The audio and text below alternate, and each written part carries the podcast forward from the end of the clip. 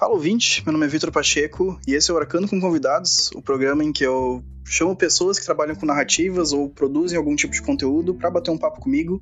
Dessa vez eu tenho a Vitória Milan pela quarta vez, porque é a quarta vez que a gente tá tentando gravar. Eu acho que agora vai dar certo. Agora vai! Tudo certo, Vitória? Tudo certo. Valeu aí pelo convite. Você já sabe que eu estou muito honrada, mas eu não me canso de dizer. É, na verdade eu tô fazendo dar errado todas as gravações para ela falar de novo que tá honrada e eu ficar muito feliz. Porque, Vitória, para quem não te conhece, quem tu é? Vamos pra, uma pergunta menos filosófica dessa vez. Vamos, vai. É, eu trabalho no Omelete, no site Omelete há algum tempo, já há seis anos. E o meu foco no último ano aqui tem sido o podcast Omelete TBT e as lives de evento deles, né? Então CCXP, Game XP, essas coisas assim.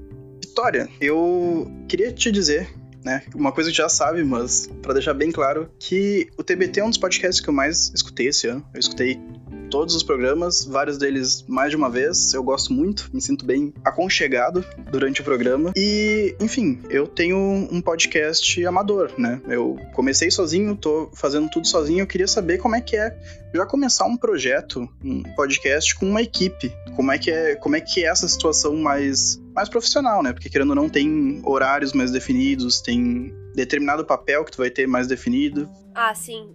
Tem uma diferença mesmo da gente começar um podcast já dentro de uma rede como o Omelete é um negócio, apesar de que você fala assim de equipe, equipe, a gente não tem tanta exatamente também não. No começo do TBT era eu e um roteirista só e, um, e o cara que editava. O roteirista, na verdade, ele entrou em um momento ali porque a ideia do podcast no começo era outra, não era exatamente o que ele é hoje. E a gente logo viu que não dava certo, que eu não funciono muito com o roteiro do terceiro, eu preciso fazer o meu. Mas de qualquer forma, começar assim é, é, é muito bom, né? Porque você já tem metade do caminho andado. Porque eu sei que dá um puta trampo você fazer você mesmo, editar, fazer o seu roteiro. E eu sei disso porque eu edito também. Eu editei por muito tempo é, alguns dos podcasts da gente. E, e, mano, é difícil. Só que estando dentro de uma rede como o Omelete, você tem pelo menos a garantia de que alguém vai ouvir. E isso você não tem aquela sensação de tipo, putz, eu fiz isso aqui pra, pra nada, sabe? Não, alguém vai ouvir. Pode ser que não seja muita gente, tudo bem. Mas alguém, nem que seja o meu chefe, alguém vai ouvir. É, isso é uma, já é uma segurança muito boa, né? Porque a, eu acho que quando, quando a gente tá começando um, um, projeto, alguma coisa assim, sempre tem aquele episódio aleatório que, tu, que as pessoas ouvem muito e acham maravilhoso, vem conversar contigo, e tem aquele outro episódio que tu, sabe, dedicou parte da tua vida a fazer ele e realmente não, ninguém comentou nada sobre ele. É, ah, é normal, né, também ter, ter isso. E isso tem. Porque assim, a gente tá falando de podcast dentro do Omelete, que é uma, uma rede que a gente não tem tradição, né, dentro de podcast. Então, as pessoas não, não exatamente vão até o site para ouvir podcast do Omelete, porque a maioria nem sabe que existe. Então tem passa por um processo parecido também. De vamos conhecer, porque eu não sou uma das apresentadoras de vídeo, então ninguém conhece essa voz, não é como se fosse o Hessel apresentando alguma coisa, né? Então tem um pouco desse processo também de ter que ganhar as pessoas e, e ter aqueles episódios que, por exemplo, o de High School Musical versus Rebelde, que é uma coisa que as pessoas no Twitter foi uma loucura. As pessoas ficaram tipo, mano, como assim? E, e, foi. teve treta, sabe? Mas aí, por exemplo, um dos episódios que eu mais gostei de gravar, que foi o último que eu fiz é, hoje, quer dizer, na data de hoje, que é dia 6 de novembro, é, o último que eu fiz foi uma gravação com a Laís Bodansky sobre o bicho de sete cabeças. E, cara, foi o que eu mais gostei de gravar até agora. Assim, não, tem os mais divertidos e tem os mais cabeças. Dos cabeças, esse foi o que eu mais gostei de gravar. E eu tenho certeza que ele vai ter uma audiência bem baixa, sabe? Então, eu acho que também parte daí a vantagem de que, ah, eu estou trabalhando com isso, sabe? Eu posso me dar o luxo de. Eu entendo que tem uma vantagem, sabe? Da gente estar ali dentro, por mais que não seja a tradição do Omelete lidar com podcasts, né? É, e também tem todo o lance de realização pessoal, querendo ou não, né? Quando tu vai conversar com alguém tu admira muito, sabe? Ou, ou então que tem essa, essa memória. Eu acho que isso é uma coisa muito legal que o Omelete deve proporcionar, né? Não, é essa parte é total, porque aonde, né, que eu ia conseguir o contato da Laís Bodansky para falar sobre o filme dela. Eu acho que e o Omelete tem essa vantagem grande de, de ser um nome, né, que você pode falar, olha, eu sou a Vitória do Omelete e queria fazer uma pauta aqui com você. Uma coisa que se eu for sozinha, é, sem o apoio da marca, difícil, pode ser que conseguisse, mas é que assim, você tá ali, você já tem os contatos, você já tem. Alguém conhece, sabe? Eu posso chegar no Forlane e falar: Forlane, você conhece tal diretor? Ele vai falar: puta, conheço, ou não, mas eu sei quem conhece, sabe?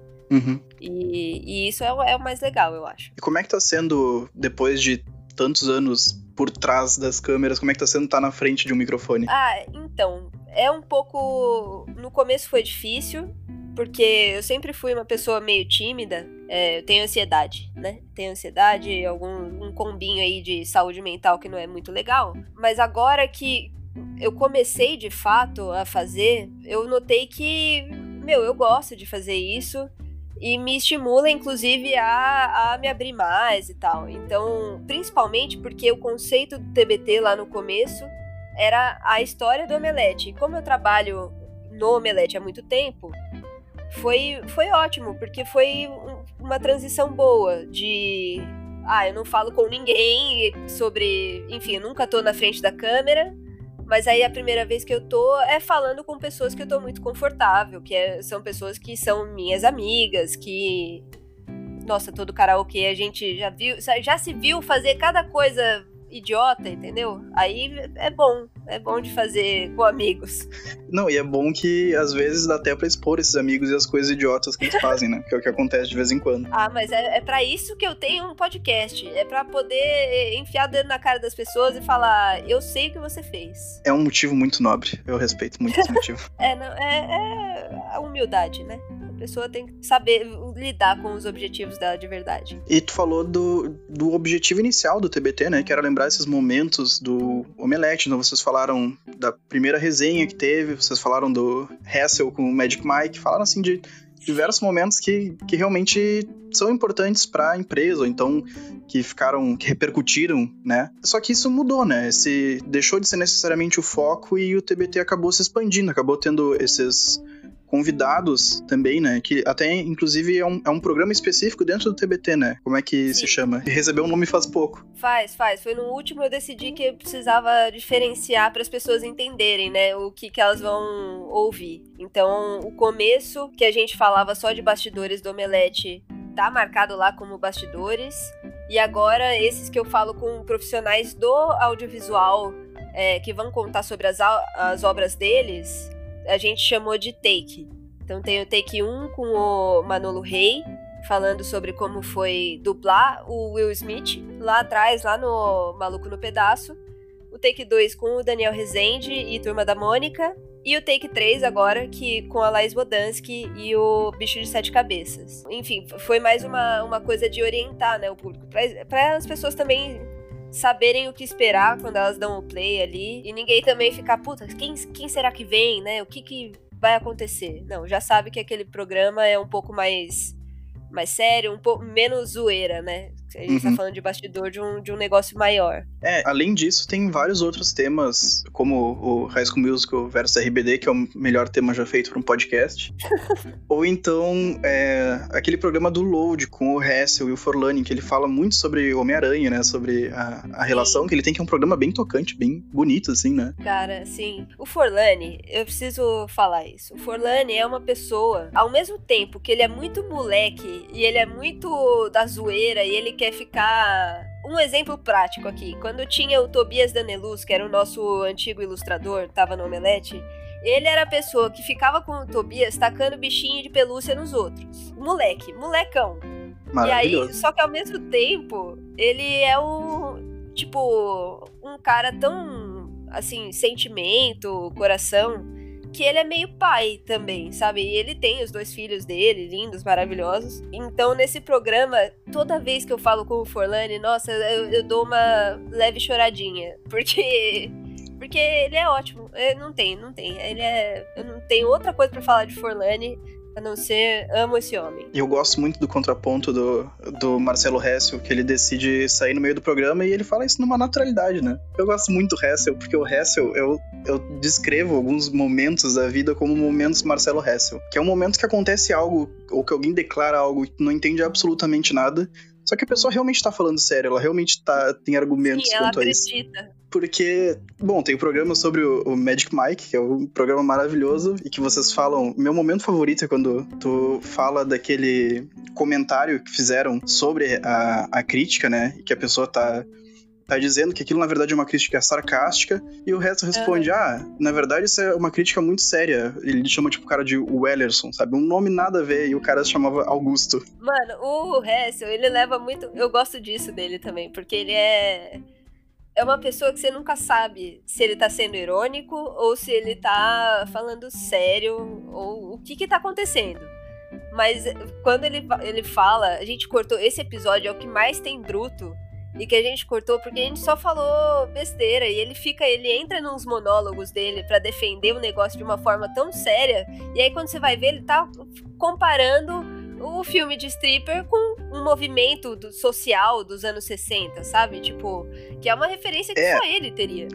N- ninguém pensou, Mas sabe? eu acho que isso aí te ajudou na, na argumentação lá do, do RBD contra a High School Musical, porque aquele momento em que rola uma analogia entre RBD e a Alemanha nazista foi um dos momentos do Marcelo Hessel mais maravilhosos Olha, que eu já vi. Então, eu depois que, que eu conversei com o Hessel naquele episódio, realmente eu, eu parei pra pensar em como a gente pode interpretar tudo, né? A gente pode interpretar o que a gente quiser, quer dizer, o que a gente passa pelo nosso repertório. E aí, na hora que eu fui fazer essa pauta do RBD, foi esse o argumento que eu falei, mano, claramente, isso aqui é essa seita que existe em Rebelde. Se eu quiser acreditar que isso é uma referência ao nazismo, eu vou acreditar e pronto. E aí foi isso que eu tentei vender ali. Eu tô, eu tô puxando esses assuntos porque eu queria perguntar como é que são decididos os temas do TBT atualmente e como é que rola toda essa pesquisa que muitas vezes tem que ter. Olha, ah, os temas são decididos, eu tento decidir pelo menos. Hoje tá um pouco corrido, né? O ideal seria eu conseguir definir os temas do mês, mas eu tô conseguindo só definir dois por vez, assim. Aí eu faço duas pautas e, e gravo essas duas pra fazer outras duas. Então, e aí o tema depende um pouco do que tá rolando, né? Não é exatamente quente, né? Não é uma coisa assim, ah, putz, saiu na mídia que vai ter tal coisa, então a gente tem que falar de rebelde. Não. É, é mais uma história do tipo. O que, que a- a gente sabe que as pessoas. que é muito marcante e que a gente queria falar sobre, mas que a gente não se permitiu falar até agora e, enfim, mano, passou o tempo? Não passou, a gente pode falar. E Rebelde e High School Musical foi meio isso, assim, sabe? Sabia que em breve ia ter alguma coisa, como teve aí o anúncio deles, do retorno, mas não foi necessariamente decidido por causa disso. Foi mais uma coisa de parar, eu pensar na equipe que a gente tem, as pessoas com quem eu gosto de conversar, e, e falar, mano, o que, que eu quero falar com, com os meus amigos hoje, Uhum. sabe? E aí eu queria fazer muito um episódio com a Mari, com a Júlia e com a Gi. E a Gi, Giovanna, ela é de vídeo, né? Ela nunca tinha participado também. E meio que foi a ideia dela até. Assim, a gente já tinha falado de, de conversar sobre isso fora, em outra coisa. E aí eu falei, não, mano, é isso, vamos falar. Eu sei que a, a Mari e a Júlia são muito do, do High School Musical. Entendo, entendo totalmente. Ah, lá vem. Lá vem ele. Não, aqui não. Quer dizer, aqui é o seu podcast. Mas no caso, no caso é, é tu que tá gravando, né? Então eu tô na- nas tuas mãos. É verdade, vou expor aqui, ó. Eu que tô. Eu vou editar também. Eu vou editar esse podcast e aí vai pronto pra você, sem os seus argumentos. Quando alguém se oferece pra editar meu podcast, eu só aceito. Tô nessa, nessa vibe. Ah, não, não. Eu não quero mais editar. Se algo tem a Sharpay Evans ou não tem a Sharpay Evans, eu escolho a Sharpay Evans. Olha, não, tá. A Sharpay é o único ponto que me faz que eu, que eu falo, velho, não, essa. Ela, ela é simplesmente fantástica. Mas se eu quisesse aqui, ó, trazer argumentos. Um dos argumentos que eu não consegui falar no dia porque as meninas ficaram me Vou cortando. cortar. Ah, lá vem. É a, a Sharpay, na verdade, tá fazendo uma puta de uma apropriação cultural. Ela é super apropriação cultural de rebelde. Por quê? Lá no, no Bop to the Top, ela fica cantando lá como se ela fosse espanhola, ou sabe lá o que que ela faz. Ai, ai, ai! Isso é apropriação cultural. Inspirada em rebelde. Não, calma aí. É que uma coisa é apropriação cultural, outra coisa é tu prestar homenagem a uma cultura. Quando é a Sharpay Evans e é o, É. o Ryan dançando, aquilo se torna uma homenagem. Enfim, é, é completamente diferente, não é uma fantasia. Não, é uma. Ó, não sei. Ela é uma loira do olho azul fazendo. Ai, ai! Isso não, não, não colou, entendeu? Isso aí é querendo rebelde Mas wannabe. não, não, É isso, não, não, não, não. Calma, calma aí, calma aí. Tu tá, ó, tá generalizando. O que a música lá, Bob to the Top, é inspirada na cultura espanhola, não necessariamente mexicana. Olha só aí, Vitória Milã. Latinos. Eu quis dizer latinos. entendeu? A cultura latina passa por um negócio desse e aí a Sharpay tem inveja de Rebelde, porque em Rebelde é- é- isso aí é tão fora do caminho que nem em Rebelde eles fazem esse Bom, som. enfim, pode criticar, pode criticar a Sharpay, mas tá tudo bem porque ela é vilã, né? Então, afinal de contas, se tá errado, ela tá certa. Você tem um ponto. Você tem um, um belo ponto. Mas, enfim, isso aí, é, eu queria falar que esse é um tema muito legal, que é um tema que move muita gente que não necessariamente tá envolvida com o Omelete ou com cultura pop em si, que, sabe, assistia ao, ou. RBD ou é, High School Musical na infância e, e curtia muito, né? Eu, eu vejo que tem. Faz alguns anos já que estão tentando tirar essa cara do Omelete de os dois Marcelos e o Érico, e agora com a saída do Érico eu acho que, que ficou mais forte isso, e expandir realmente, né, para outros públicos, para outros formatos, com outras pessoas, outros temas. Eu acho que esse esse ano, acho que desde o ano passado, isso tem ficado bem, bem, bem mais forte, né? Sim, eu acho que tem uma coisa de, de passada de legado, assim, pra frente, sabe? Os três, eles são fundadores, sempre vão ser, a gente sempre vai honrar aquilo, mas é fato de que, assim, o tempo passa e que a cultura pop muda e que hoje, por exemplo, Rebelde High School Musical é uma coisa meio de velho já, hoje em dia, sabe? No- mas ao mesmo tempo não é o velho deles. Então tem várias, a gente sempre vai é, honrar a, a nerdice deles, porque existe ainda, né? O, o Hessel e o Forlani ainda estão ali, eles ainda falam sobre aquele tipo de nerdice. O Load tem muito da. Apesar dele ser mais novo, ele também fala muito dos quadrinhos, daquela coisa mais raiz mesmo, omelete. Porque assim, é fato também, o mundo, o mundo mudou, né? E aí lá no começo era só os três caras, e hoje a gente tem que sim mostrar que tem todas as outras pessoas que trabalham, sabe? Por exemplo, ninguém sabia disso, o Load fala isso bastante. Que ele não imaginava que o time inteiro de edição era de mulheres. Então, a gente precisava colocar isso também na frente da- das câmeras, não só por trás, né? Uhum. E eu acho que isso faz parte da evolução, faz parte de um monte de coisa. E quando você traz pessoas diferentes, o repertório é diferente automaticamente, né? Então, na, na hora que a gente traz, me traz pra ser apresentadora, o meu passado, meu repertório não é de quadrinhos. Uhum. Eu tenho outras coisas. E uma delas é Rebelde e High School Musical, sabe? Então, eu acho que é saudável isso. É a gente não abandonar aquilo, aque- a nossa história, que, enfim, amo demais Forlani, Hessel e o Érico. O Érico é meu vizinho, inclusive. Ele me traz pudim aqui de vez em quando. É, então, Então tem que elogiar, né? é, tem que elogiar, porque senão ele não vai mais me dar pudim. E ao mesmo tempo, a gente também gosta de outras coisas. Eu acho que é isso, sabe? Não, claro, claro. É porque não tem como, né? Principalmente quando são assuntos assim, a gente traz a bagagem que a gente tem, né? Eu, eu, eu vejo É. até pelo meu podcast. Às vezes eu tô, sei lá, falando de um filme da Netflix, aí eu pego e começo a falar de Machado de Assis, aí depois eu tô falando de Batman, aí depois eu tô falando de High School Musical, sabe? Então é, é isso, é a bagagem que eu tenho, sabe? Que eu peguei de vários lugares e com qualquer pessoa é assim, imagino. Sim, sim. Depende do que a gente consumiu, do que a gente tem de referência. Eu sempre. É engraçado até falar isso. Eu tenho, por exemplo, a minha mãe, quando eu era pequena, tava gravando hoje isso, um episódio com os meninos. E a gente tava falando sobre música e como quando eu era pequena, eu só ouvia MPB porque a minha mãe não ouvia outra coisa, então não passou. Na minha infância não teve aquele momento do descer na boquinha da garrafa ou ouvir El Chan, porque minha mãe não ouvia. Então isso para mim é novidade, sabe? Não é uma coisa de toda criança dos anos 90. Mas é o repertório de muitas outras. Então cada um tem, sabe, uma coisa dependendo de onde vem. Eu acho isso é o que faz valer a pena, na verdade.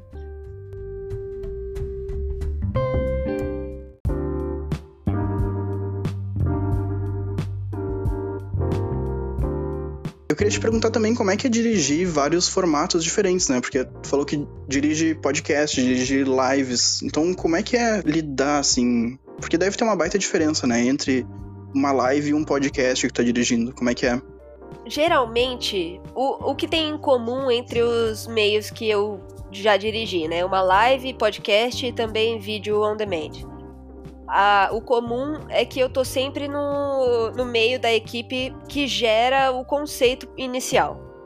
Isso não muda para as coisas que eu trabalho. Então, eu sou uma pessoa até já pensei em ir para um lado mais administrativo, de, de lidar com a equipe em outro sentido, sabe? De gerenciar, mas eu não gosto de número, não gosto de. Enfim, se vier falar comigo de audiência, não gosto, não quero. Eu gosto da, da parte criativa. Então é, é uma coisa que eu sempre me envolvo. Mas para podcast, é, pelo menos o nosso processo aqui foi muito de. No começo eu dava muito feedback, eu tinha uma ideia do que eu queria que o programa fosse. E aí, os primeiros programas eu ficava dando muito feedback, falando: olha, não, acho que tem que ser. Essa edição tem que mudar aqui, aquele outro tem que ser de outra forma, fala de novo isso, em outra entonação é, principalmente os que são roteirizados, né? Os que estão mais baseados no roteiro. Mas depois de um tempo, tipo, os apresentadores acabam caindo já no. Eles já meio sabem a dinâmica e o editor também. Então hoje eu, eu participo das gravações mais pra, pra falar, tipo, mano, passa pro próximo tópico, porque vocês já estão se estendendo. Ou pra, putz, você falou aí, você não percebeu, mas você falou algo errado. É, então hoje é mais uma. Conferir se tá tudo certo, sabe? Hoje é mais a manutenção do que realmente continuar forçando o conceito. Já pra live, mano, é totalmente diferente, né? Porque live é uma coisa viva o tempo todo e não tem, não existe live que não seja na emoção. Se não tiver alguma coisa que no último momento você fala assim, nossa, agora tá tranquilo, vamos. E aí acontece um negocinho, isso não é uma live, não é possível. E aí o processo é, é bem diferente. Apesar de eu estar também no, no conceito e tal, eu faço roteiro de live e tal tem muito mais a ver com sentir os tempos, sabe? Eu não posso estar ali só manu fazendo manutenção, porque por mais que os apresentadores estejam acostumados com aquele formato, eles não estão se vendo, né? Eles não estão sabendo reações do, do público. Então eu preciso estar sempre ligada nisso, assim, se ainda tá interessante, se ainda vale a pena a gente insistir naquele tema X que a gente está discutindo, ou se é hora de cortar para um link externo, sabe? E vamos falar de outra história. É, é, é ver a, a, visão do todo e trabalhar em cima disso, para ser o melhor, o, o produto mais que vai entreter melhor, sabe? Parece que é tentar encontrar uma, uma lógica assim no meio do caos, né? Porque enquanto tá acontecendo tudo, está tendo chat, está tendo número subindo ou baixando de, de audiência, está tendo o apresentador falando, tu tentar juntar tudo aquilo ali para sair melhor, né? Parece caos total. Isso. É total. E aí no meio você precisa ficar falando com os caras ainda na orelha. E aí sai. Assim, a, a parte boa da live é que nas que eu dirigi de CCXP, a gente tem o nosso DNA de ser uma coisa totalmente horizontal com o público. Então a gente nunca teve aquele negócio do, ai, corta para câmera fechada para não ver que entrou uma pessoa ali para entregar um papel. É, é, sempre assim, ó, gente, vai entrar aqui um cara para entregar um papel, beleza, beleza. Então aí o cara entra numa boa, ou então, ai, putz, preciso ir fazer um xixi. Eles não precisam ficar escondendo que eles vão ter que sair, sabe? Então a gente tem uma coisa mais honesta e, e de apesar de ser um caos e a gente ter que falar com eles ali no meio e tal, sempre vai ter algum erro, só que essa, essa parte da gente de ser relaxada e de boas permite que a gente incorpore o erro, né? Por exemplo, o, o Érico uma vez veio numa live e ele pulou no sofá e quebrou o sofá da live. e aí a gente fez o quê? Falou, riu da situação. E aí a gente ficou com o sofá quebrado ali, depois a gente reenquadrou, mas na hora a gente ficou tipo, mano, ri, né? O que, que você vai fazer? Vai chorar? Exato. Ri. Eu acho que é a melhor coisa que pode acontecer, né? Porque também parece que tu assimila um pouco de naturalidade aquilo. Se tu te desespera, pensa, meu, acabou a live, o sofá quebrou. Não, né? Tem, não é por isso, as pessoas não estão assistindo pelo sofá. Exato. É, e tem. Essa eu acho que é a diferença que a gente tenta trazer pra para não ser TV, sabe? TV é ótimo, mas tem os, os sistemas deles. Mas a gente tá fazendo uma coisa que é muito do fã pra fã, sabe? A gente não tá entrevistando os caras querendo saber o, sei lá, o pensamento teórico por trás. Não, a gente quer saber coisa de fã Uhum. e estamos ali pra, pra se divertir também, pra ser legal. Então, meio que passa por isso, sabe? Não é uma TV, a gente faz do jeito que, que seja legal pra gente também. Inclusive, numa dessas lives foi que. Dessas lives, acho que agora da, da pandemia, foi que tu estreou sem querer na frente da- das câmeras, né? Como é que foi isso? O que aconteceu? Ai, cara, foi, foi esse. Porque assim, a gente faz muita coisa. Tem uma coisa do, do Omelete que é todo mundo faz tudo. E aí a gente tava num momento que tava transicionando entre equipamentos e tal. E pra fazer uma chamada de vídeo, que era o que a gente precisava pra fazer essas lives, a gente usou uma ferramenta que não é a ideal pra fazer isso, porque você não tem controle de cada câmera individual e tal. A gente usou o Google Meets. E aí é, caiu, um, um dos convidados caiu da, da ligação. Só que eu tava nela porque eu precisava ficar ali dirigindo as pessoas. Precisava falar, ó, passa pro próximo tema, ou não. E aí, na hora que esse cara caiu, a minha câmera entrou no lugar dele. Só que assim, eu demorei pra perceber. Quando eu percebi, eu fiz uma cara de susto, o que foi a, a pior parte, né? E aí, depois disso, eu achei que, pelo meu susto, o cara que tava cortando tinha me tirado, né? Mas não, eu descobri depois que eu fiquei, tipo, mais dois minutos em câmera com uma cara de nossa, eita, apareci, né? Que maravilha. Eu achei que era só aquela, aquele instante que tu faz a cara de susto, porque isso aí tu postou no, no teu Instagram, né? Postei. É, é, porque, mano, foi tão bizarro foi aquele momento que eu falei, ah, não, deu tudo certo. Deu, no final, da gente, rimos muito, sabe? Foi tipo o momento. E o pior de tudo era que era uma live, eu não lembro. O tema era Vidas Negras Importam. E aí eu lembro nos, nos comentários das pessoas falarem: Nossa, do nada brota uma menina branca, tipo, com uma cara de susto, o que que tá acontecendo, né?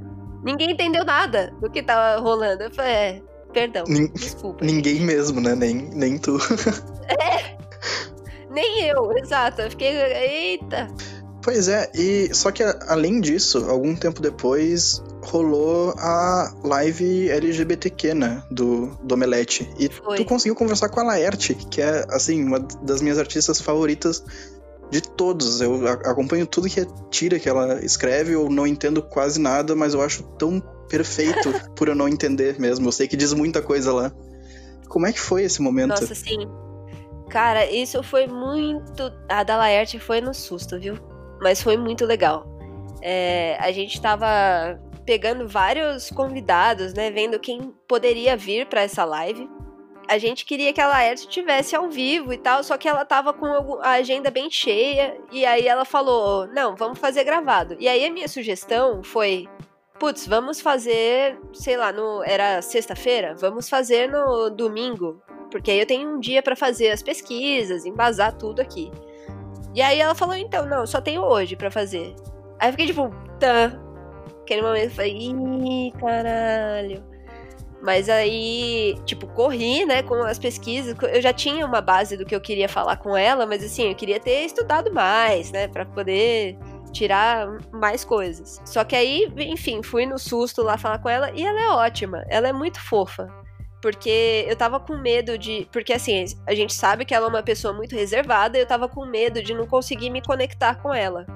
Só que eu cheguei na, na chamada e ela foi muito. Ela tava muito de boa. Ela começou a falar do gato dela, que tava correndo. E aí o meu, que tava na. na eu tava na casa de uma amiga, na verdade.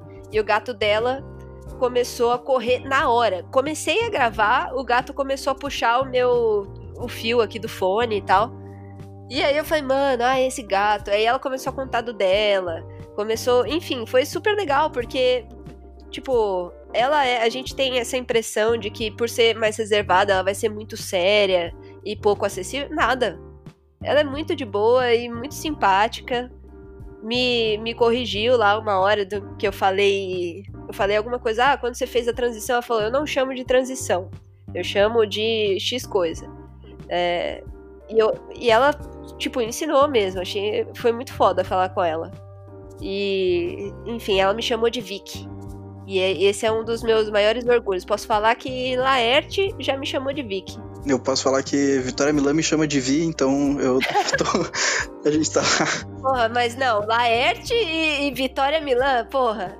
Eu, eu, me senti honrada aqui, mas Laerte, mano. Pois é, não, um dia eu vou conversar com a Laerte, eu, eu vejo como é que ela me chama, então. Da hora, da hora. Vitória, mas além da Laerte, trabalhar no Omelete te proporcionou conhecer outras pessoas, né? Tem umas fotos tua com a, com a Brie Larson que é, são maravilhosas, que tá, parece muito, muito realizada. Nossa. Como é que é lidar com, com isso? Quem tu já conheceu?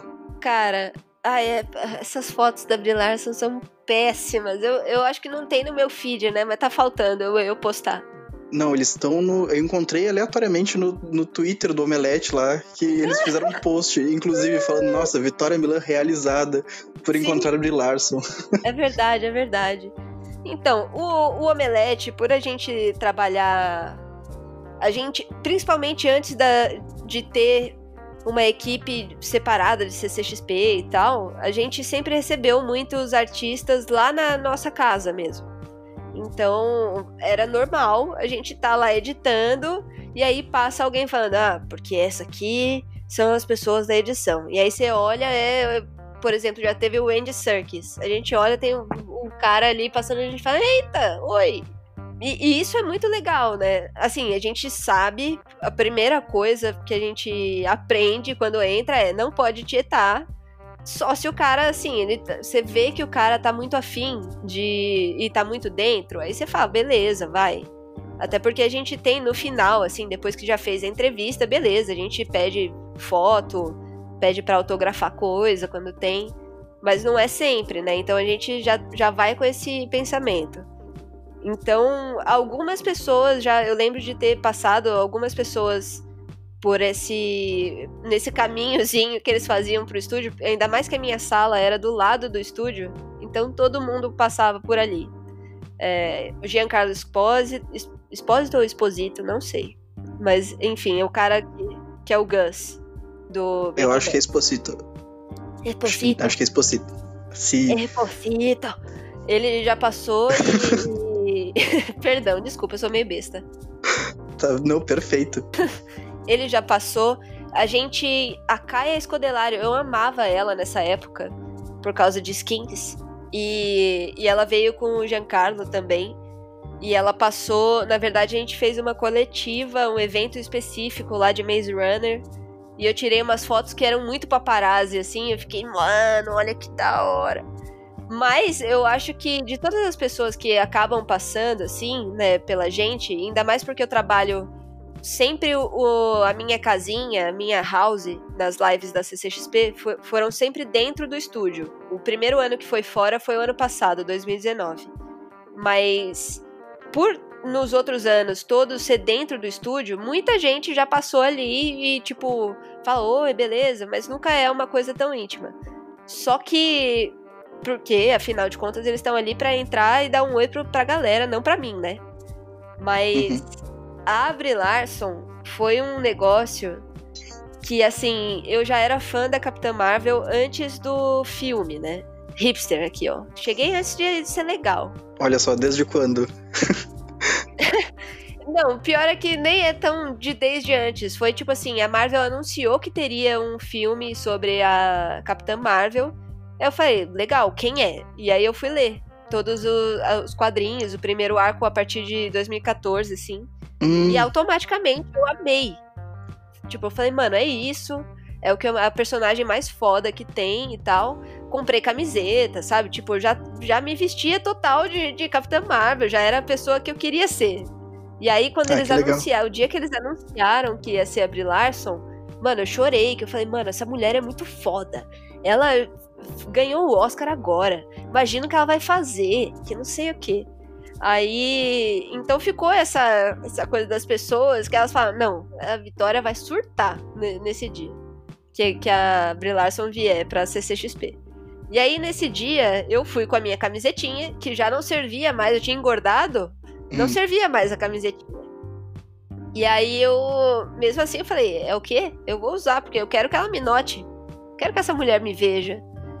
e aí ela passou, assim, falou, deu aquele oi no começo, só que no final, a Natália e a Paty, elas sabiam que eu era muito fã e da Capitã Marvel e falaram, vieram falar, tipo, ah, vem aqui pegar essa caneta para assinar o vidro, que era uma coisa que a gente fazia bastante também quando tinha vidro no estúdio, pegar os artistas e eles assinarem. E a caneta estava estrategicamente na minha mesa, né? Aí ela chegou, quando ela chegou para catar a caneta, a Natália já me apresentou, já falou: ai, essa aqui é a Vitória, nossa diretora, ela manda em tudo aqui. Aí a, a Brie Larson mandou um. Sério? Você. Ela me chamou de Beres. Eu posso falar isso? Ela me chamou de Beres. Aí, só que aí, travei, mano. Travei, travei. Total. Eu tinha tanta coisa para falar naquele momento.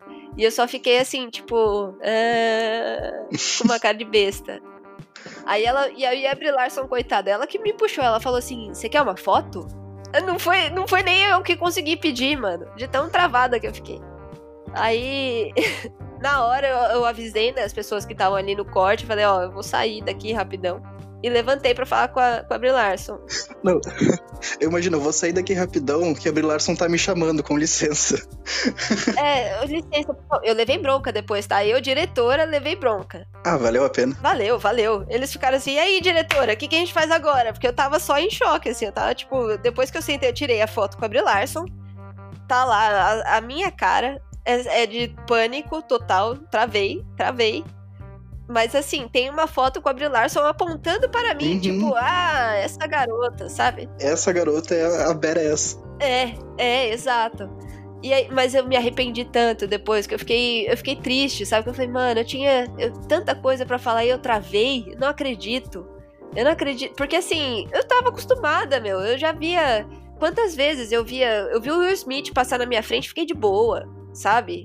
e aí eu vi tanta gente passar, e aí agora vem a, a, mina que eu nem tinha visto o filme, não tinha saído, era só pelo personagem da HQ que eu fiquei abaladíssima. Aí eu fiquei, ah, mano. Parou. Agora eu sou obrigada, fico comentando nos posts dela no Instagram pra ver se ela me nota, volta pro Brasil e vem ser minha amiga. Comenta em todos os posts, né? Fica postando a, a tua foto com ela em é. todos, dizendo: Olha só, eu sou a Beres. eu te entreguei a Olha caneta. Olha só, lembra de mim? Cortei, é, cortei o cabelo. Pior é isso, ó. Cortei o cabelo. Não tem nem como lembrar agora. Ah, não, mas aí tem todo um projeto de anos pra deixando o cabelo crescer pra ela reconhecer. é verdade. Nossa, a Stalker, né? Daqui cinco anos, eu chego pra ela. Oi, você lembra de mim?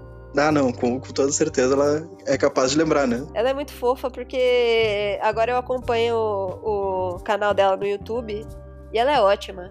Eu, uhum. que, eu real quero ser amiga dela, porque ela é, é muito fofa e, e ao mesmo tempo a gente gosta de coisas iguais, entendeu? Ela só não percebeu ainda que o potencial da amizade aqui.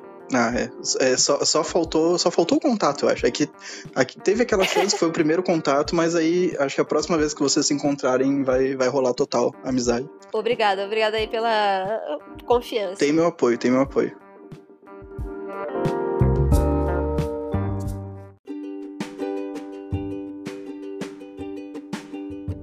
Além disso, tem um, tem um outro programa que vocês falam sobre as viagens a San Diego, né? E vocês, naquele caso, né, focam muito no Hessel e no Forlani. Mas, em uma dessas viagens, tu foi junto e acabou que vocês beberam. Eu, eu queria saber agora o teu lado da Ai. San Diego. Olha, San Diego é um negócio tenso, porque é, é, a gente trabalha demais. E aí, quando você trabalha demais, o que, que você quer fazer? Você quer festar demais depois. Você uhum. quer afogar todas as mágoas. Né? Esquecer o trabalho então, total. E, e, é um negócio, o Hessel usou essa palavra e eu faço delas minhas, assim, é catártico, porque eu fui duas vezes para San Diego. A primeira, bom, fui com uma galera, não bebia ainda, então foi mais suave, vamos dizer assim, foi mais suave no sentido do, do da catarse, né? Mas mas foi pesado, foi, a gente passou um dia inteiro sem dormir e tal, foi meio foda. Passei mal de Red Bull nesse dia, porque eu não sabia que Red Bull fazia mal. Overdose de Red Bull. Eu tomei quatro de uma vez. Uhum. E aí eu achava gostosinho, sabe? Eu, eu era o tipo de pessoa que tomava Red Bull de manhã, porque eu achava. Como se Guaraná. É, eu achava gostoso. Doida, doida. E aí, só que a segunda vez que eu fui, aí foi um negócio tenso, porque eu já bebia, já tava mais íntima do Hessel, já tava mais íntima da, da galera que tava. Então, mano, foi muito avacalhado. Foi. A gente também. E aí teve esse momento que a gente. Eu dormi menos do que da primeira vez que eu viajei para San Diego. É, a ponto de estar tá alucinando, assim, de ver coisas se mexendo, porque fazia muito tempo que eu não dormia. E aí, então, no último dia, que é o, o dia que a gente tem sei lá, no dia seguinte a gente vai voltar já pro Brasil. Então não é como se tivesse um dia para curtir. Então no último dia a gente saiu da feira e foi direto pro bar, com compra, com um monte de equipamento e tal. E aí, olha, te falar que apenas estragos foram feitos. Mas eu não faria diferente. Eu não faria diferente porque o tanto de história que. Eu gosto disso, sabe? De você ter história para contar. É o tipo de, de coisa uhum. que Mano, é foda. É, eu, eu indico, se você puder um dia trabalhar muito e depois beber muito, Mentira, só. É, Mentira, é. tentando dar uma, uma, lição de moral depois de tudo isso, Vitória. É. Então, eu, é que eu fiquei pensando, será vai pegar mal, né? Porque parece que eu tô incentivando o alcoolismo. Não, não é isso, tá? É só que.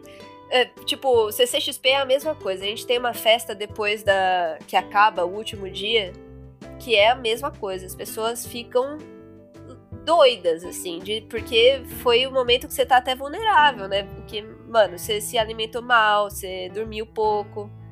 Mas é muito divertido, porque é um momento que, mano, todo mundo já chora, sabe? Ai, foi foda! Olha tudo que a gente fez!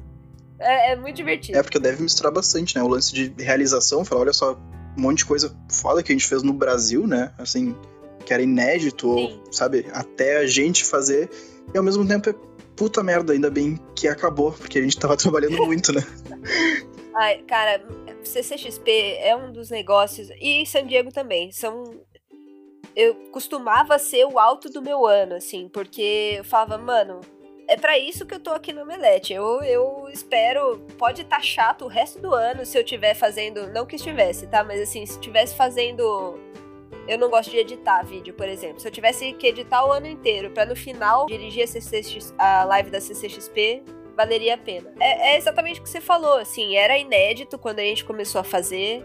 Eu tô desde a segunda, né? Eu, só, eu fui na primeira como público e a partir da segunda eu já trabalhei. Então, é muito se sentir parte de um negócio único, sabe? De ter construído com a sua mão e ter orgulho mesmo, de chegar no fim e falar, cara, olha só o que a gente conseguiu fazer.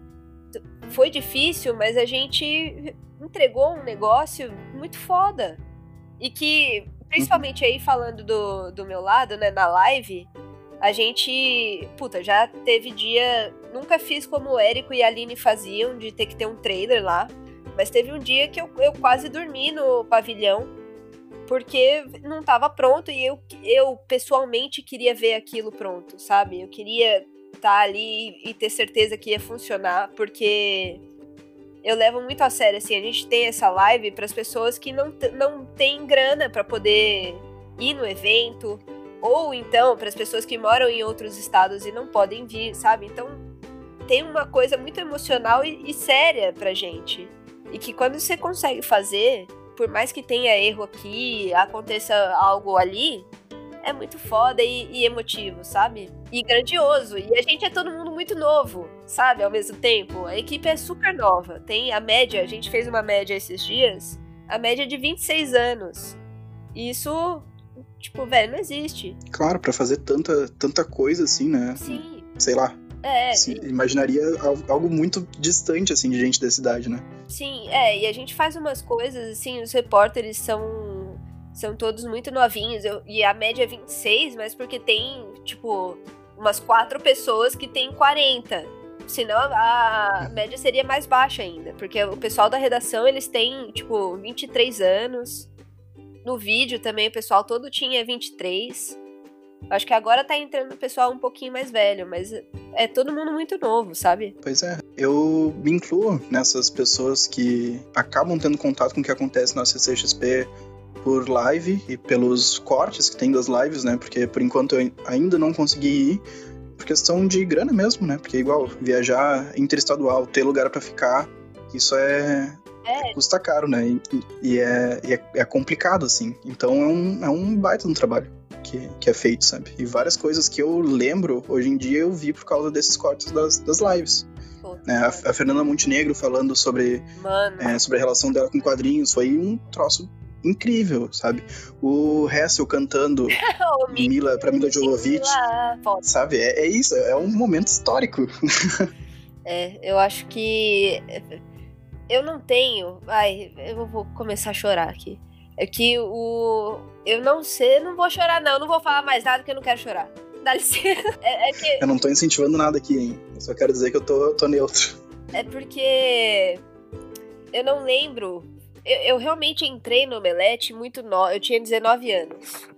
E todo o meu crescimento passa pelo Omelete. Então, todas as, as minhas lembranças, tipo, de, de momentos importantes de crescer ou de grandes emoções, tem alguma ligação e muitas delas são na CCXP, sabe? Eu tô sentindo, eu tô esse ano eu tô tristíssima que a gente não vai ter presencial mas, mas ao mesmo tempo eu tô feliz porque as coisas que a gente tá preparando para online, elas tentam suprir um pouco, sabe? Essa a carência do, de ter a, a galera gritando. Isso era muito foda. O momento do ano passado que a gente começou, a minha assistente começou a fazer a contagem para mim da hora que a Gal Gadot ia entrar. E aí ela começou no 1098 lá e tal. E eu comecei a passar o mesmo número que ela tava passando pros apresentadores, pra Nath e pra Paty. E também pro pessoal da câmera. E só que aí eu comecei a contar para elas e elas começaram a cantar pro público o, a, a, regressiva. E o público inteiro cantando. Mano, é um momento tão emocionante, sabe? De ouvir a galera tá ali no meio. É muito foda. E aí, enfim, mas tudo isso para falar que a gente tá tentando também é, substituir, fazer coisas análogas, sabe? Tipo, o que seria esse momento do calor todo, só que dentro da, da versão online. Enfim, eu acho que vai ser legal, acho que acompanhem. Claro, não, e é bom porque vocês já tinham toda uma estrutura preparada, né? Todas essas transmissões, ah, imagino que já seja uma base para ter uma estrutura preparada para essa situação que foi completamente inesperada, né, desse ano. A gente tem um ganho, assim, por causa disso, porque a gente já tinha uma estrutura e já fazia isso, mas ao mesmo tempo é a chance da gente profissionalizar mais. Então a gente trouxe equipe de fora também para tomar é, conta da parte técnica. E assim, eu não vou dar spoiler aqui, mas tá foda, velho. E eu imagino que também seja um baita momento de tu reconhecer, assim, esse crescimento que teve da empresa desde que tu entrou, sabe? E de ti mesmo enquanto profissional. E também eu acho que da relação com as outras pessoas que trabalham junto, né? Porque está todo mundo na correria tá todo mundo tentando resolver algo. Acho que dá uma sensação de união, assim, grande, né? Assim, esse é, é o momento. Tanto que ele desemboca depois lá na, na festa como um momento que tá todo mundo se abraçando e tal. Porque todo mundo realmente tá fazendo aquilo para ser o melhor, sabe? Eu acho que a CCXP, por mais que a gente esteja cansado, por mais que tenha um, um momento estressante ou algo assim, é o momento que tá todo mundo tentando fazer aquilo dar o melhor resultado possível. E evento no geral tem, não sei se você já já participou de produção de alguma coisa assim, mas evento é no geral uma coisa que une as pessoas. Porque você ou você treta muito e nunca mais quer fazer, ou você sai amando, sabe? Tipo, não tem um meio termo. Eu já participei, só que sempre é relacionado a alguma coisa acadêmica. Então acho que o alcance é bem menor, assim, né? Tipo, um evento de faculdade, alguma coisa assim, tem um alcance muito menor, assim, tem muito menos correria do que algo grande, assim, envolvendo cultura pop, né? Mas eu entendo como, como deve ser a sensação. Sim, ah, é foda.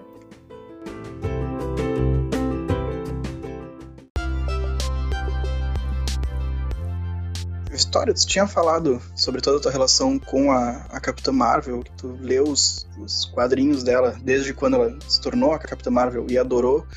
E eu lembro que tem um outro programa, eu acho que é o, o do, do Load do, e do Forlani, que a gente tinha comentado mesmo. Tu fala que tá lendo mais heroínas e conhecendo mais. Como é que tá sendo essa, essa parte da, da tua vida? Cara, tem sido legal. Eu comecei a ler mais da Arlequina, na verdade, né?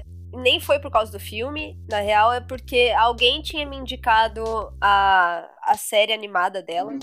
É atual, né?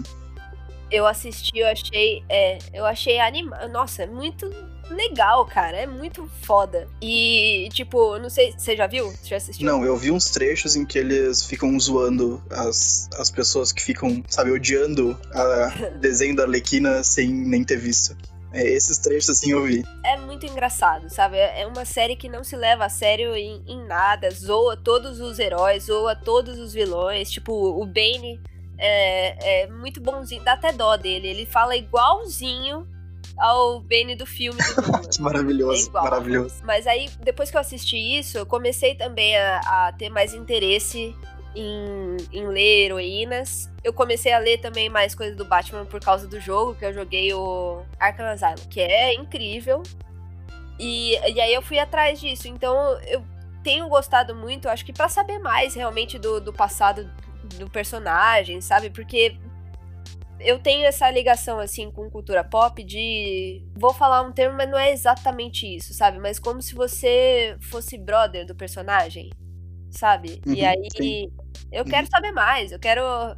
Poxa, a Arlequina do, dessa série é tão legal que eu falei, ah, mano, deixa eu ver aqui que outras coisas ela já fez. E aí fui ler, tem, eu tô aqui até olhando para uma que me emprestaram que é é bem darkona essa daqui, eu não comecei a ler ainda, que é a Harleen. Ah, sim, isso aí falaram muito bem, né? Que saiu é. em três edições aqui no, no Brasil. Ah, falam muito bem, eu não consegui pegar essa. Eu tô com. Me emprestaram, eu tô pra ler ainda.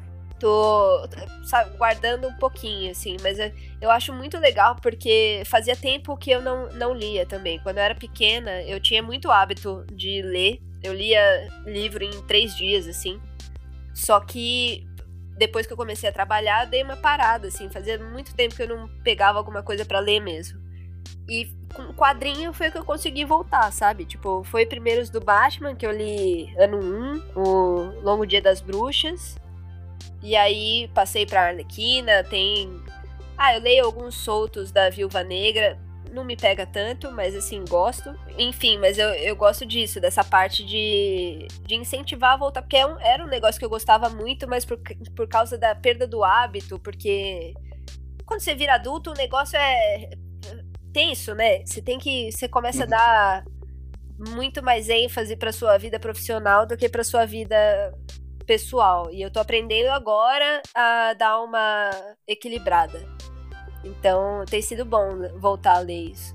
Ah, eu, eu imagino, eu acho tão legal quando tem alguma pessoa que não lia, porque eu, tipo, toda a minha base atual, eu acho, tipo, quase tudo que eu falo envolve um pouco quadrinhos, uhum. não, não tanto no podcast, mas, sei lá, no meu, no meu mestrado, sabe, na, na minha pesquisa, na, toda essa parte acadêmica envolve quadrinhos, eu gosto muito e eu gosto tanto quando pessoas que não tinham esse hábito começam a ler, seja por qualquer lugar que, que for, sabe? Então eu gosto muito que tu esteja gostando de descobrir essas, esses personagens e lendo e te divertindo. É aquele momento que você apresenta o filme preferido pro amigo, né? Que você fala, não, presta atenção, olha aqui, essa cena é foda. Uhum. É tipo é, isso. Exato. Tipo isso, tipo isso. E também a sensação de eu querer estar tá sentindo isso de novo, eu acho que é, sabe? Eu passei por isso em algum momento da minha vida, que eu ah, li e falei, olha que legal, e eu acho legal que outra pessoa passe. É, isso é, é uma das sensações mais gostosas mesmo. Eu acho que eu nunca apresentei quadrinho para ninguém, mas uh, eventualmente vou apresentar. Não, mentira. Eu, eu peguei. É que eu ainda não dei de presente para elas, mas as minhas irmãs. É, eu falei muito para elas da Kamala Khan que o primeiro arco dela ali, da, de quando ela surgiu, é muito bonitinho, muito legal. É, e eu super quero dar isso de presente para elas. Eu falo já faz anos, assim, que eu queria dar de presente, mas eu não. Acho que eu não achei físico, porque eu queria dar o bonitinho já, capa dura e tal. Eu acho que esse é o, é o momento que eu vou. que eu vou apresentar para elas alguma coisa assim. E vai ser, vai ser. Ah, eu acho tão fofo, acho legal. É, é demais, né? Tem toda. Tem todo um subtexto lá na Kamala, né? Da, dela se aceitar e dela descobrir quem ela é e crescer. Que é muito legal, né? E feito de um jeito tão leve, tão é. gostoso, assim, de, de ler. Exato. Eu acho que depois da que eu li Capitã Marvel, enfim, entrou alguns arcos que eu falava, nossa, que bosta. Eu achei zoado, sabe? Da, da Capitã Marvel. E aí eu li a Kamala Khan e falei, nossa, não, fofo. Não é exatamente o que eu li ali com, com a Capitã Marvel, mas histórias assim de adolescência, se descobrindo e tal, todo mundo se identifica, né? E, e, eu acho que era o que eu precisava, porque eu tava lendo umas coisas que começaram a viajar de, demais, assim, para mim, na, na Capitã Marvel. Quando ela tem um momento, eu gosto da, da, ligação dela com a Terra e o como. E meio que a crise mesmo, dela não saber muito onde que ela pertence e tal. E aí tem um momento que, que começa a ter uns arcos de tipo. Ai, ela vai para um planeta X livrar o mundo de, de Flurkins, sabe? Tipo, mano, que coisa besta. Não, não, sabe com, com que que eu senti exatamente isso? Tem um. Tinha um arco que saía há pouco tempo atrás, até acho que, sei lá, uns dois anos atrás, que se chamava Lanternas Verdes, e era com os Simon Bass e a Jéssica Cruz, que era uma lanterna verde. Uhum. E ela tinha, né, o Lanterna Verde tinha o poder da força de vontade, só que ela tinha depressão. Então ela não conseguia usar muito bem os poderes. Tinha, então tinha, assim, várias cenas muito, muito, muito bonitas. Muito bonitas, assim. Tipo, dela falando, ah, porque hoje eu tive que enfrentar o meu pior inimigo e tal, e tal. Aí o pior inimigo dela era, tipo, ela levantar para tomar café, sabe? E era muito bonito. Mas aí tinha outros arcos que era, olha só, caiu aqui um, um, guardião do universo e a gente vai ter que derrotar o outro cara lá, a lanterna, sei Sim. lá que cor, sabe? Aí é. perdeu um pouco o foco. Nossa, me deu até vontade de, de ler esse daí, porque eu acho. Eu gosto disso, sabe? Da, da, da parte. Bom, é o que todo mundo gosta, na verdade, né? Mas que é a parte de você se identificar com aquilo, meio que me faz gostar também de Harry Potter, de, uhum. de você não encaixar num lugar ou não ter, ou tá com um problema e é só a, é uma coisa muito humana, né? Apesar deles serem heróis, a maior dificuldade dela aí, no caso, puta, era a depressão. Merda, né? Mas assim, foda. E eu tinha te interrompido, tu ia falar que depois do da Capitã Marvel dar toda essa ficar viajar desse jeito, a Kamala Khan. É, eu fui conhecer a história da Kamala Khan e aí eu achei que era uma boa pausa, assim, para mim na, na Capitã Marvel. Que foi, falei, bom, chegou num momento aqui que tá, que eu tô achando meio esquisito. Continuo lendo, às vezes, aqui algumas coisas soltas da, da Capitã Marvel. Vou falar que dei uma brochada um pouco por causa do filme, mas Aí, enfim, né? A tristeza. Mas e li também, depois, principalmente depois que eles vieram com uma, um novo. Uma nova origem para ela, de que ela sempre foi alienígena e a mãe dela já era. Ah, velho, não, não inventa. Sabe? Não, não enche é, Não vai mudar isso. Porque assim, eu acho que tem uma coisa de fã de quadrinho que é, ai, não pode mexer no cânone, na origem e tal que eu não concordo exatamente o tempo todo. Mas, meu, tipo, você vai mudar o diferencial da menina, é que ela era uma mulher normal, que era muito foda na aviação e sofreu tal coisa e tal. E aí você vai mudar para ela ser, ela sempre teve aquilo dentro dela que é a narrativa mais genérica possível, sabe? Uhum. Todas as histórias de você vai falar aí de superação e tal, a pessoa sempre teve aquilo dentro dela que não sei o que. Ah, é, é, é meio genericão, assim. Por mais que seja meio bosta também, vai, que ela sofreu um acidente e o cara salvou ela lá, eu acho que eu preferia a origem original. É, é que isso aí acaba que com o tempo a gente se acostuma, porque pelo menos eu consigo. Eu, eu passei a encarar cada arco, assim, tipo, cada. Cada vez que tem um escritor e um desenhista específico como algo meio fechado, sabe? Então, ah, sim, é. sei lá, a, a Capitã Marvel se comportava dessa maneira, tinha esse tema dentro desse arco, depois vai pra loucura mesmo. Porque é, é. assim eu consigo lidar de um jeito mais, mais tranquilo até. Porque senão não tem sentido nenhum continuar lendo, sabe? Não tem sentido nenhum continuar lendo, porque senão nada desenvolve, porque nada muda. Então é só frustração. é, não, você tá certo. Tem. É que, como realmente eu não, não acompanho tanto quadrinhos, mas você tem razão, até porque se eu for entrar nessas de ah, a origem certa, por exemplo, não ia dar para existir lá o arco dos três Coringas agora no, no Batman. E ao mesmo tempo, eu acho, eu li o primeiro, caí de paraquedas nessa, nesse arco aí. Porque eu não, não tava lendo nada de antes do Batman, mas quando eu vi que ia ter é, esse dos três Coringas, eu falei, mano, deixa eu ver isso aí, porque isso parece muito bizarro e legal. E aí não entendi metade, lógico, porque você precisa estar no contexto do negócio. Mas, uhum. mas eu, enfim, é foda ao mesmo tempo, sabe? Eu acho que faz parte também reimaginar. Pode reimaginar, só que às vezes fica uma bosta, às vezes fica bom é, essa, é. essa conclusão. Eu, exato.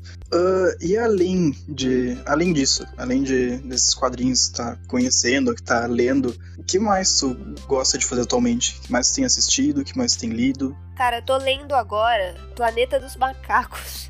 O livro. Já li. Eu nunca li e não vi o filme, inclusive. Eu não vi o filme porque eu estava esperando. Coisa de gente idiota, né? Também. Ficar esperando para ler o livro antes de, de ver o filme. Não é coisa de gente idiota, não sei porque eu fui agressiva, assim. Nossa.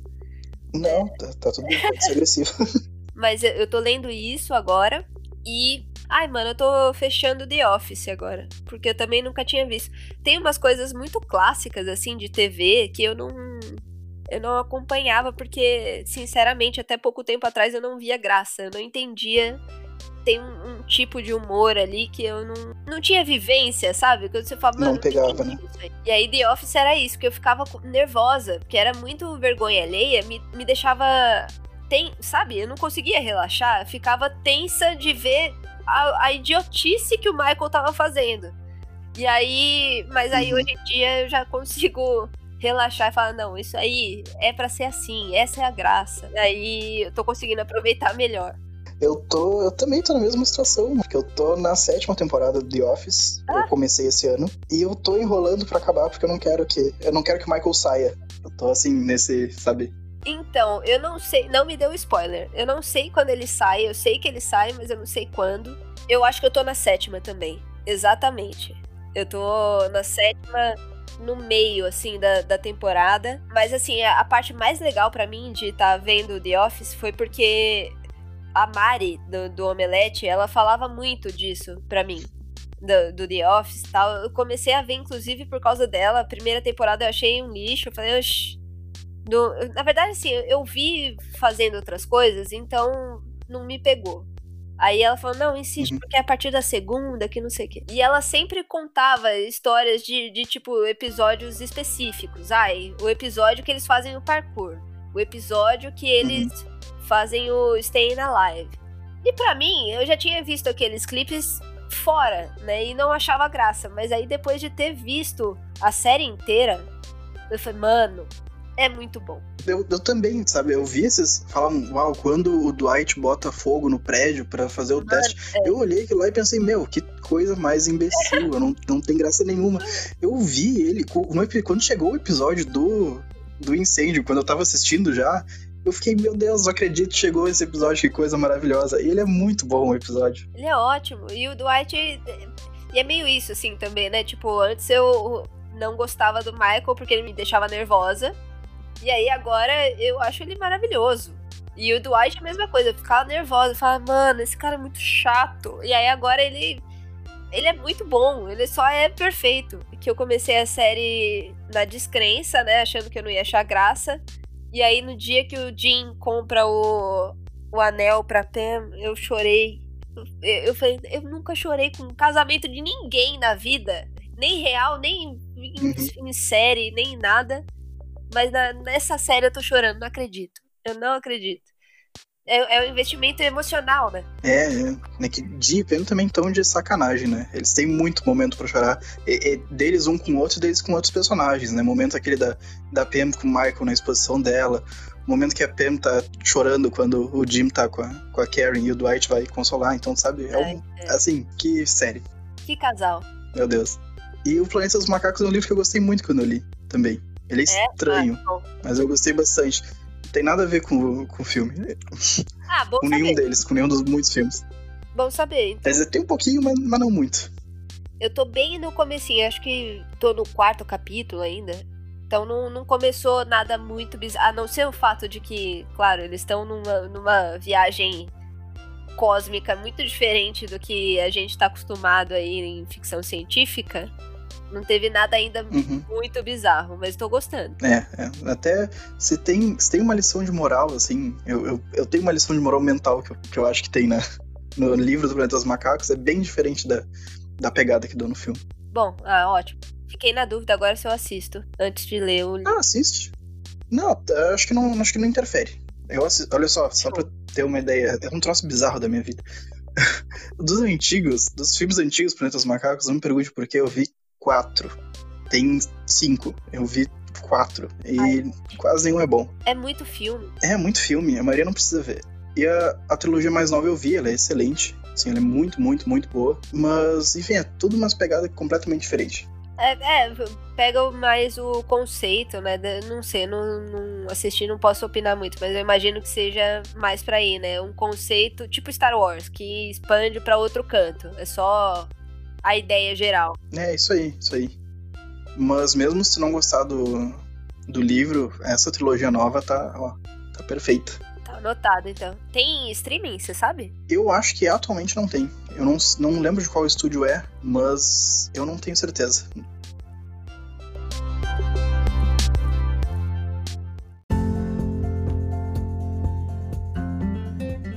E agora, para fechar, tu falou do RBD e tal, muito tempo atrás, tu tá errado, mas tudo bem, a gente respeita, né? Ah. Eu queria saber o que mais da tua infância, assim, te, te marcou, sabe? Que tu, que tu carrega. A gente tava falando muito, né, que a gente carrega o que a gente tem. Então, o que que tu traz da tua infância? Cara, é, eu acho que a coisa mais forte para mim é Harry Potter mesmo. Que foi uma coisa, uma ligação muito forte que eu tive quando eu era pequena. Tristeza de ver depois o. O caminho, né?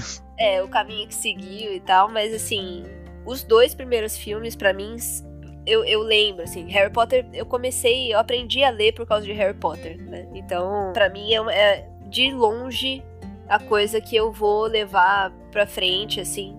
Eu não vou, não acho que vai ser uma coisa que vai durar tanto a ponto de eu falar, putz, vou apresentar para os meus filhos e tal. Talvez o primeiro livro sim, mas o resto nem precisa porque tá comigo, sabe? É, é uhum. meu, já sei daquilo, já fiz parte daquele na minha cabeça. Fazia, eu era o tipo de pessoa, não sei se faz ou se é comum, agora vou parecer Vamos louca, ver. hein? É, o tipo de pessoa que que se imagina como um personagem da história, mas um personagem uhum, novo. Total, sim. Interagindo com os outros. É, eu uhum. Isso, eu fazia muito isso. Eu fazia tipo, ah, sei lá, agora eu sou a irmã do Harry que nunca existiu, mas que apareceu aqui, não sei o que. Eu, tipo, isso para mim, eu acho que Harry Potter é o mais. O, o que mais me liga mesmo com, com cultura. E que me ajudou muito, assim, com. Ah, lidar com a, com a vida mesmo, assim. Porque, como eu tinha te falado, eu tenho um combo aí de transtornos mentais meio difíceis, tipo, ansiedade. Transtorno mental parece que é algo muito foda, né? Mas não, é, é depressão e ansiedade. E Harry Potter foi uma coisa que me ajudou muito, assim. Então, independente de ser o quão bom depois ficou ou não, tipo, eu vou sempre levar. Antes da, de seguir, só, só de, pra dizer, sabe isso que tu falou que fazia na infância? Eu acho que eu cheguei, no, eu cheguei é. num nível a mais depois de adulto que é há uns três anos atrás, eu mestrei um RPG de Harry Potter. Então a gente fez exatamente isso que, que tu falou, de se imaginar como um personagem interagindo com os outros, só que de um jeito mais socialmente aceito, que é a gente jogou um RPG. Nossa, eu adorei. Eu adorei de verdade. tem que existir. Isso tem que ter o, o, oficial. É, não, eu criei, eu tive que criar, né? Misturei uma coisa com a outra, porque no final o que importava ia ser a história que ia sair, né? Não, não como. é. E. Ah, mas eu acho que se eu tiver que elencar um, é esse mesmo. É Harry Potter e. e é, é. É Harry. Não tem jeito. Vitória, muito, muito, muito obrigado por topar participar. Eu tô tão feliz que tu aceitou que não tem noção, assim. Enfim, oh, valeu. obrigado. Obrigada a você. Você tem, inclusive, seu sotaque é igualzinho a de um amigo meu. E aí parece que eu tô falando com ele. Beijo, Luan. Porque parece muito que a gente tá conversando. Aliás, só porque você mandou um. Ah, eu posso falar de Machado de Assis e, e RBD, eu vou adicionar não, o meu Harry Potter. RBD, não. não, você pode falar de RBD. Eu sei que você, no fundo, você gosta de RBD. É... Eu nunca vi um episódio. Não precisa ver para gostar. É, é uma coisa do coração. Ah, tá é lá no fundo mesmo. É, tá escondido, você nem percebeu. Mas é, eu vou adicionar aqui ao meu Harry Potter, vou adicionar MPB. Por causa da minha mãe lá que ela ouvia. E assim, até hoje, Marisa Monte é bizarro, né? Ninguém mais Incrível. fala sobre, mas assim, Marisa Monte, para mim, ainda é a melhor cantora brasileira viva e tudo que ela faz é foda pra mim, não tem jeito. Ela, de verdade, assim, minha mãe cantava as músicas dela pra mim quando eu era bebê. E hoje eu ainda ouço, sabe? Tipo, é um negócio de cultura que também vou levar pra frente, assim. Quando as minhas irmãs eram pequenas, eu cantava, eu, eu ficava emulando, sabe? Tipo, eu cantava como a minha mãe cantava pra mim, pras crianças, tipo, véi. Marisa Monte e Harry Potter para sempre. É, ouvir vilarejo uma vez por semana vai, vai melhorar a vida de todo mundo, tenho certeza. Nossa, muito fofo. Mas valeu, valeu aí. A gente tava no, no, na despedida. Obrigada, viu, por ter chamado. Adorei também conversar com você. E, e, que bom que a gente insistiu depois da terceira vez que caiu ali o bot. Foi um teste do, do universo pra ver se merecia rolar esse, esse podcast ou não. Verdade. Uh, Vitória, como é que as pessoas te encontram por aí? Elas me encontram através do Instagram. Eu não tenho muitas redes, né? Eu só tenho Instagram. Então é Victoria F Milan. Você me encontra lá, então semanalmente eu fico avisando as coisas que a gente está fazendo, tanto uh, de podcasts quanto de vídeos mesmo, lives e tal. E. Ah, e cara, é isso. Mas podem mandar lá mensagens, ouçam o TBT, procurem aí Omelete TBT e todos os outros podcasts também do, do Omelete, porque eventualmente eu acabo participando deles. Porque eu, eu, eu fico me metendo nas coisas, porque, enfim, eu tô na gravação mesmo, então dá Eu acho que tá no direito. É, é, entendeu? Principalmente quando era eu que editava. Aí eu, eu me botava. Teve uma vez que eu fui gravar, era um podcast que eu nem as pessoas não estavam nem falando comigo. Mas eu gravei um off ali para comentar em cima do que as pessoas estavam falando. Então é isso. É. É, a Vitória gosta tanto disso que às vezes até de live ela, ela finge que foi sem querer que você lá, né?